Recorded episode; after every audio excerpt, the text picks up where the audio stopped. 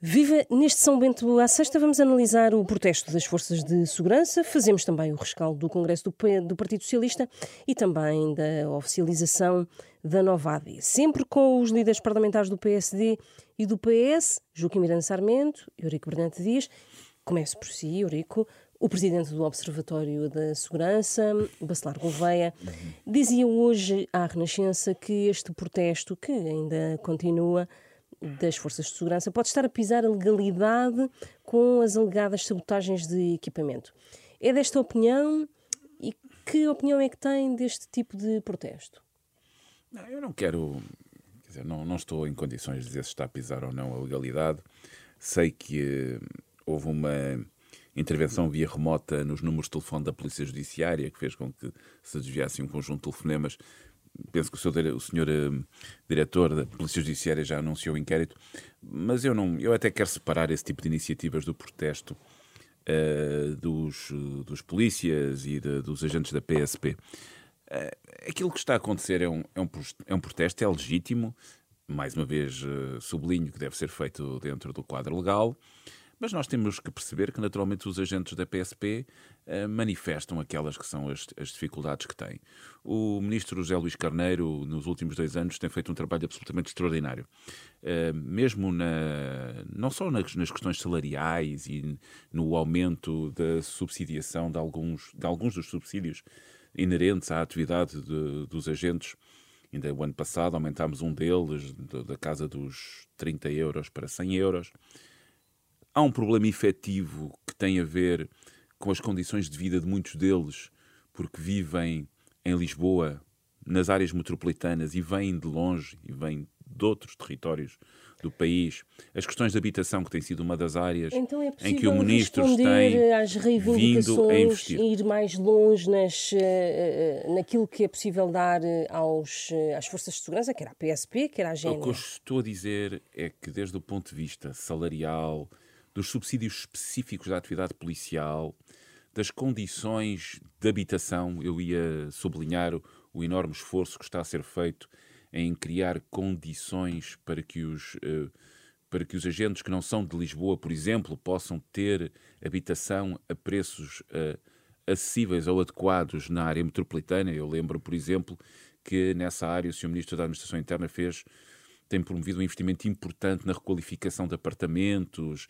uh, chegou a, adquirir e terá adquirido uh, mesmo prédios para que possam ser uh, estabelecimentos onde os polícias possam passar a, não, Aquilo que devia fazer já foi feito, é isso que está a dizer. Não, estou a dizer que esse é um caminho.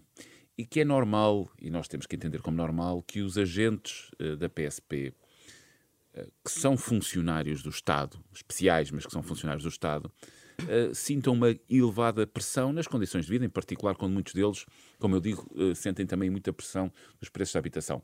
Há que respeitar os protestos, há que trabalhar com os sindicatos e há que preparar um programa eleitoral que dê continuidade às políticas que estamos a que, que, temos vindo a desenvolver, quer no quadro salarial, quer no quadro das outras áreas, em particular, como eu sublinhava, da habitação. Deixe-me só dar uma nota final a um aspecto que me parece importante, que tem a ver de onde é que surge esta contestação? Qual é o detonante? É o suplemento. E o detonante é um suplemento uhum. que uh, foi francamente melhorado na Polícia Judiciária. E, portanto, o detonante destes protestos uh, é um aumento uh, de uma prestação noutra polícia, neste caso na Polícia Judiciária que então, na ordem dos 700 euros. tem razão, é isso? Não, o que eu digo é que esse desequilíbrio, nós já tivemos durante esta legislatura outra discussão entre as polícias e os militares. Na altura, os militares consideravam que não estavam a ser tratados com igualdade. Lembro-me também de uma discussão interessante na Comissão de Defesa sobre esse assunto, eh, porque na altura tinha sido possível criar um suplemento adicional para as polícias, para a PSP e para a GNR, e não para os militares. Esse trabalho de retificação foi sendo feito, também no Ministério da Defesa, e a verdade é que este aumento muito substantivo dos agentes da PJ não teve equivalência do lado da PSP e da GNR. Não estou a dizer que tem que ter, porque já agora são polícias de natureza diferente, mas que deve ser olhado com cuidado e esse trabalho deve ser feito por um futuro governo. Equiparar, Espero que seja naturalmente o PS. Equiparar esse suplemento. Pelo menos que seja feita uma análise para que, em rigor, possa ser possa ser visto ou possa ser perspectivado um aumento do lado também das polícias. Sempre com a ponderação inerente a que nós temos que continuar a ter contas certas e que os aumentos dos funcionários públicos em geral eh, são o objetivo de política, mas que esses aumentos têm que ser sustentáveis desde o ponto de vista das contas Joaquim públicas. Sarmento, aquilo que eu lhe pergunto é se esta abertura que ouvimos agora por parte do líder parlamentar do Partido Socialista, se já vem tarde. Antes de mais cumprimentar quem nos está a ouvir, o Eurico Brilhantias e a Susana Martins. Eu começaria um bocadinho antes, creio que este protesto que se iniciou no, nestes últimos dias e que é muito, vai muito para lá daquilo que tem sido uma certa manifestação silenciosa de alguns agentes uh, da autoridade PSP e GNR em frente ao Parlamento, vai muito para lá, infelizmente, é uh, algo gravíssimo e que nos deve preocupar uh, bastante. E é gravíssimo e deve nos preocupar bastante em dois planos. O primeiro plano é institucional. As forças de segurança são um dos pilares essenciais de um Estado de Direito Democrático. São, juntamente com a Justiça, aquilo que garante o cumprimento das leis e que garante a proteção das, dos cidadãos de qualquer ameaça que possam uh, uh, sofrer. Acha que a segurança e interna pode estar em causa da altura? As forças de segurança são compostas por um conjunto de uh, entidades, mas onde a PSP e a GNR têm um papel absolutamente vital porque garantem o policiamento de todo o território nacional. A PSP nas, zonas, mais, nas, nas zonas urbanas, a, a GNR em zonas menos urbanas e, e, e, rurais. Mas são as duas forças que garantem a todos os portugueses que eh, no seu dia a dia estão protegidos contra eh, qualquer tipo de crime eh que, que, lhes possa ser cometido, seja contra eles próprios ou contra eh, os seus bens Daí e, e propriedades. A segurança interna pode e estar em causa a, a partir este, da altura. A forma como este movimento está a iniciar-se mostra uma enorme insatisfação dos agentes da autoridade, dos agentes uh, da, da, PSP do, e dos guardas da GNR, e levanta-nos dúvidas sobre se este pilar do Estado democrático pode ou não estar em risco no cumprimento da sua missão. E os portugueses hoje têm razões para se sentir mais inseguros, porque de facto a polícia mostra por um lado, não ter as condições, já lá irei isso, não ter as condições materiais de equipamentos e de, e de, e de infraestruturas para o exercício uh, cabal da sua missão, e por outro lado, uma desmotivação, até diria uma, uma raiva contida por parte de muitos dos, uh, dos homens e das mulheres que servem a PSP e a GNR. Portanto, esse, no plano institucional, isto deve preocupar o país, porque um dos pilares do Estado de Direito Democrático e do normal funcionamento do país enquanto sociedade está claramente. Não interessa uma rebelião uh, das forças de segurança. Não, isso é, quer dizer, impensável e isso colocaria um, o Estado de Direito Democrático numa situação muito difícil. Mas o segundo plano que nos deve preocupar é exatamente, para além desta insatisfação dos agentes, é que de facto as condições de atuação das polícias tem-se degradado muito nos últimos anos. Quer em termos do, do, dos edifícios que servem de, de esquadras e, e, de outro tipo de, de infraestruturas, quer uh, os meios uh, mais móveis.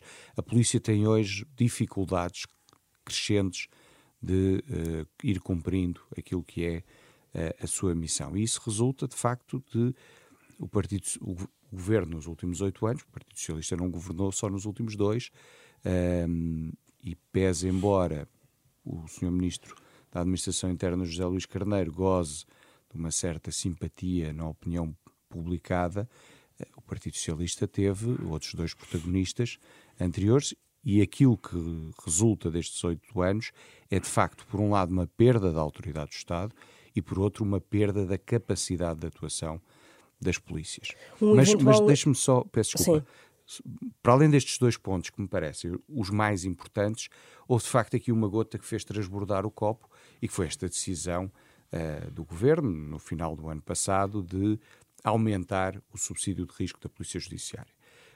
Um, a PSP e a GNR têm um subsídio de risco de 100 euros, a Polícia Judiciária tinha um subsídio de risco na ordem dos 450 euros, números redondos, e que aumentou para 950 ou 960 euros, também números redondos.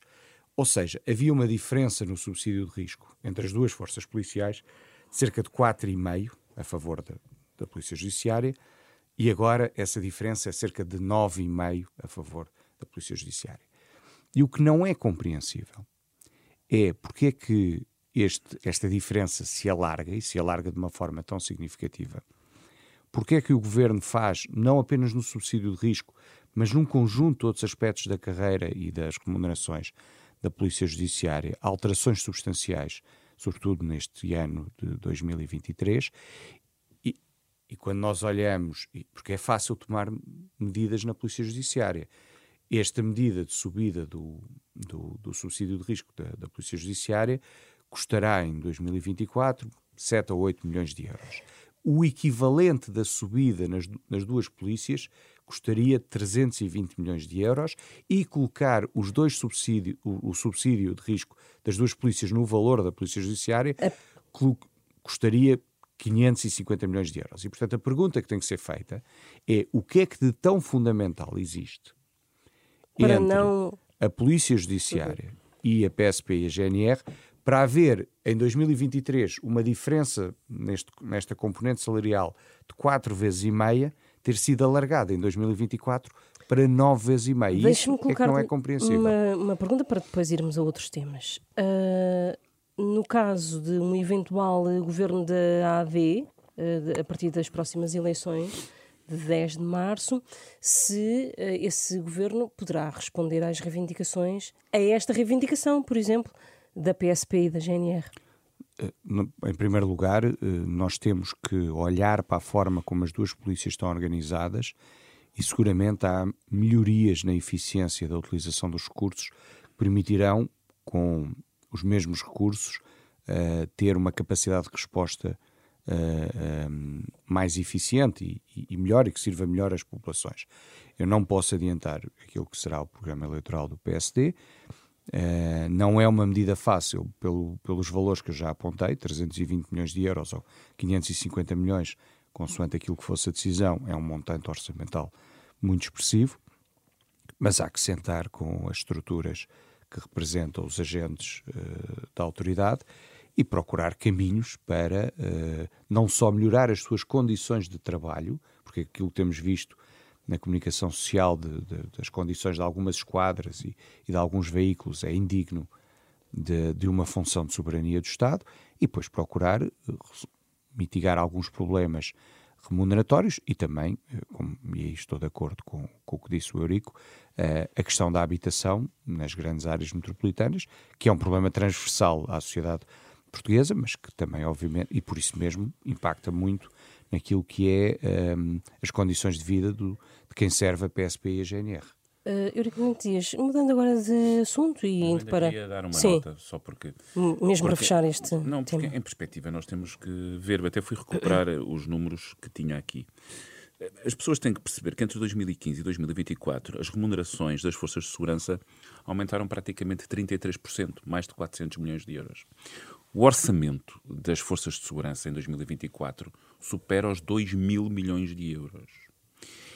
E o subsídio de risco, que aumentou naquela componente fixa até aos 100 euros, portanto, triplicámos o valor, o governo triplicou o valor do subsídio de risco, a componente fixa, mas a componente variável é 20% da remuneração base. O subsídio de risco, em alguns casos, supera os 1000 euros, em algumas circunstâncias. Não é para a generalidade dos polícias.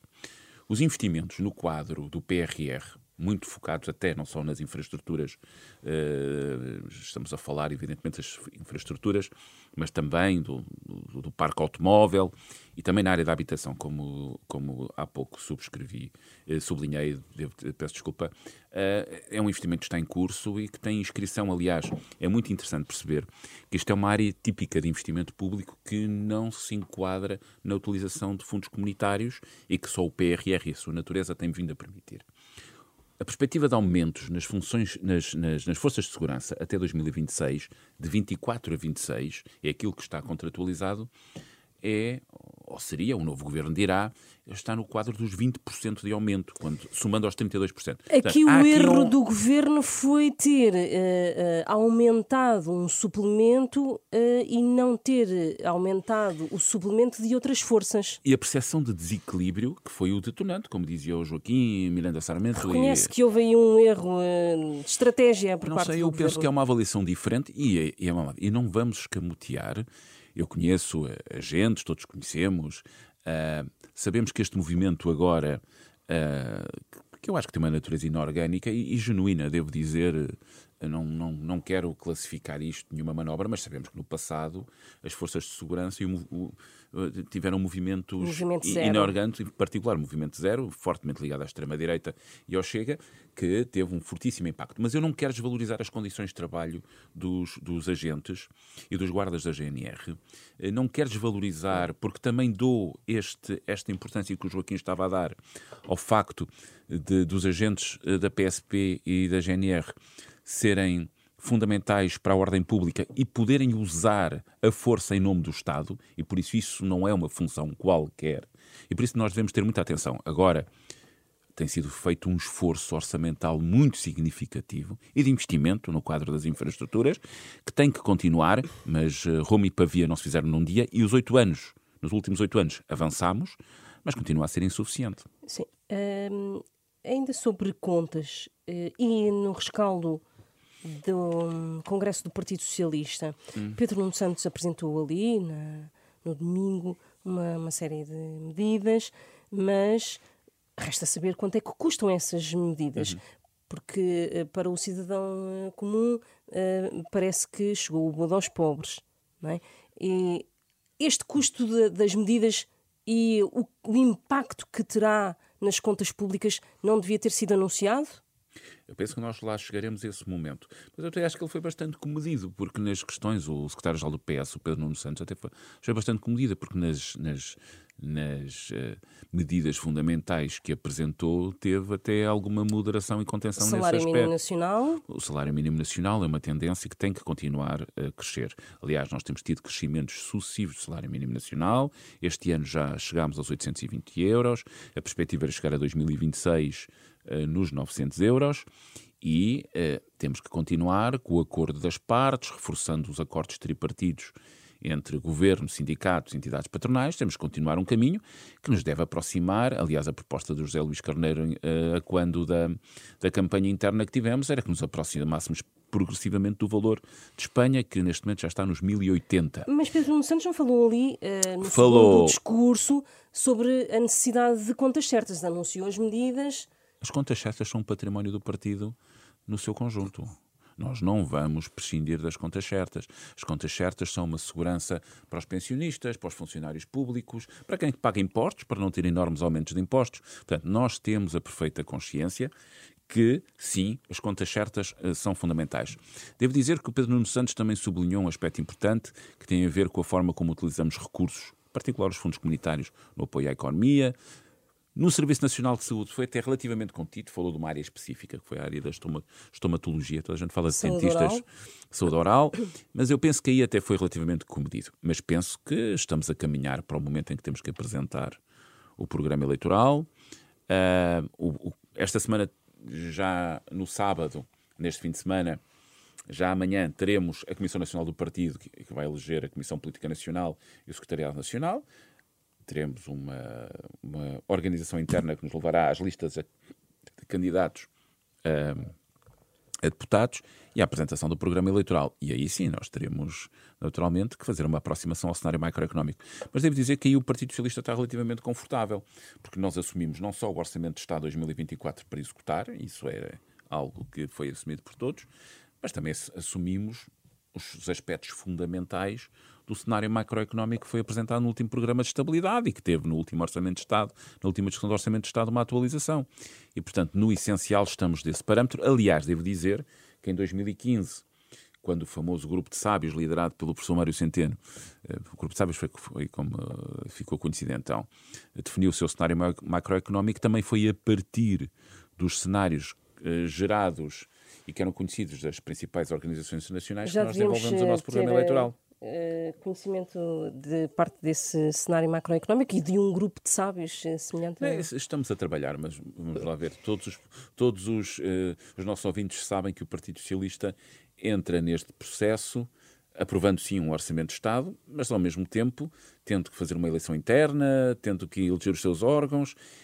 E eu sei que, à medida que vamos trabalhando estes aspectos da organização interna, estamos a trabalhar num programa eleitoral mas o programa eleitoral só será apresentado depois de passarmos estes passos fundamentais que, durante as próximas duas semanas, eh, clarificarão a forma como o Partido Socialista vai chegar às próximas eleições de dia 10 de março. Joaquim Miranda Sarmento, a AD oficializou-se exatamente no mesmo dia do encerramento do Congresso do Partido Socialista. Houve muitas críticas pelo facto de uh, Luís Montenegro uh, ter discursado e não ter sido apresentada uma, uma proposta que não fosse a, a, que já tinha sido apresentada, do rendimento mínimo dos eh, pensionistas, uh, podia. Como é que se responde? Uh, uh, ou melhor, dizendo, ou perguntando, podia-se ter respondido naquela hora, por exemplo, a uma medida como a do aumento do salário mínimo nacional, com aquela meta até 2028? Deixe-me só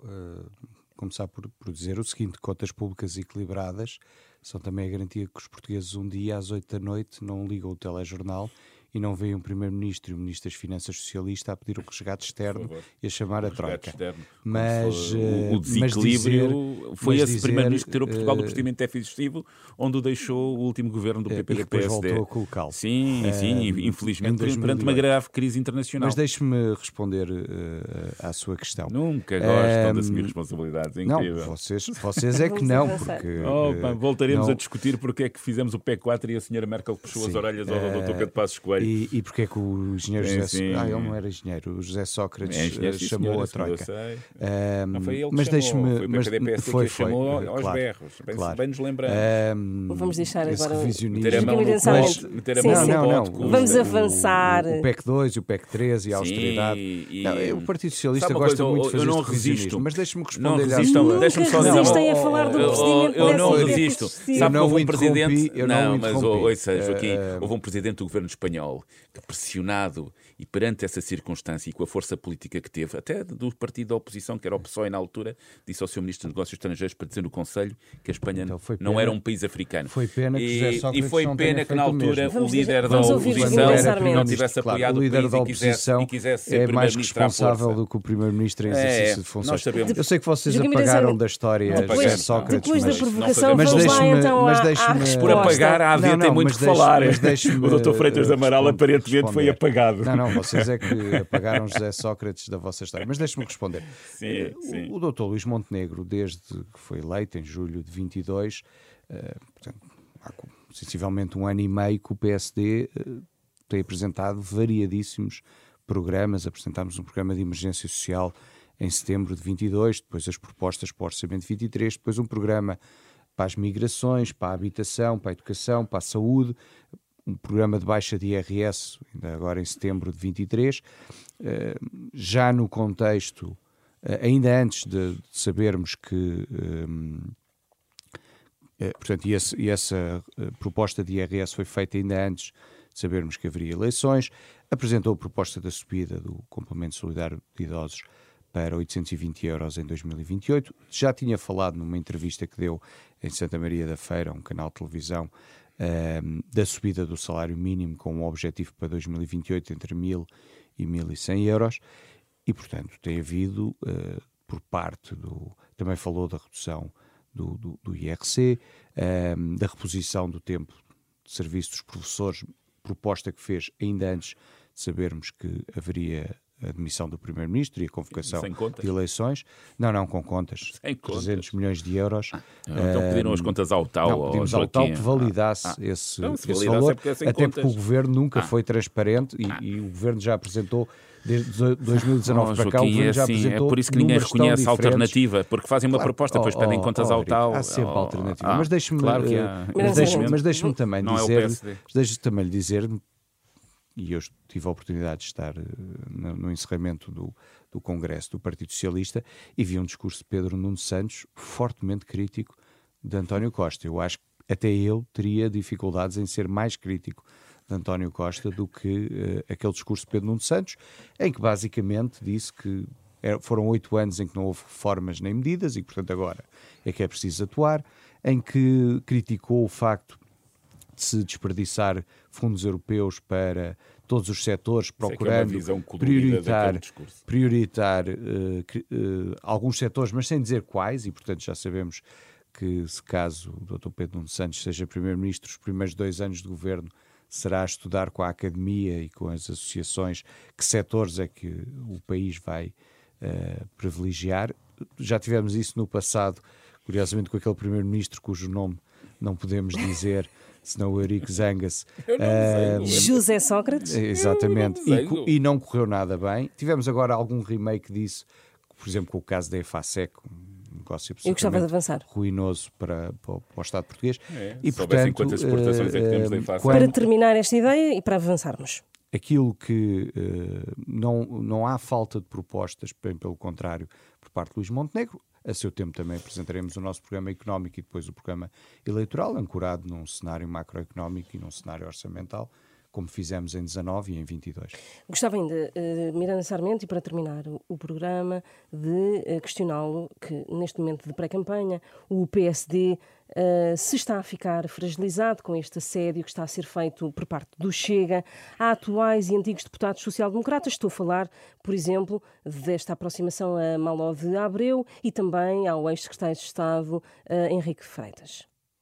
Eu não, não, em primeiro lugar, não comento questões individuais, cada pessoa é livre de tomar as decisões que entende, e se há pessoas que no passado estiveram ligadas ao PSD e que uh, entendem integrar outras forças partidárias, somos um país livre e cada pessoa uh, uh, faz aquilo que, que entende do ponto de vista político. Não me parece que isso em nada fragilize o, o PSD, o PSD está bastante unido um, e, e, bastante motivado para uma campanha eleitoral e para mostrar aos portugueses que há sempre alternativa em democracia.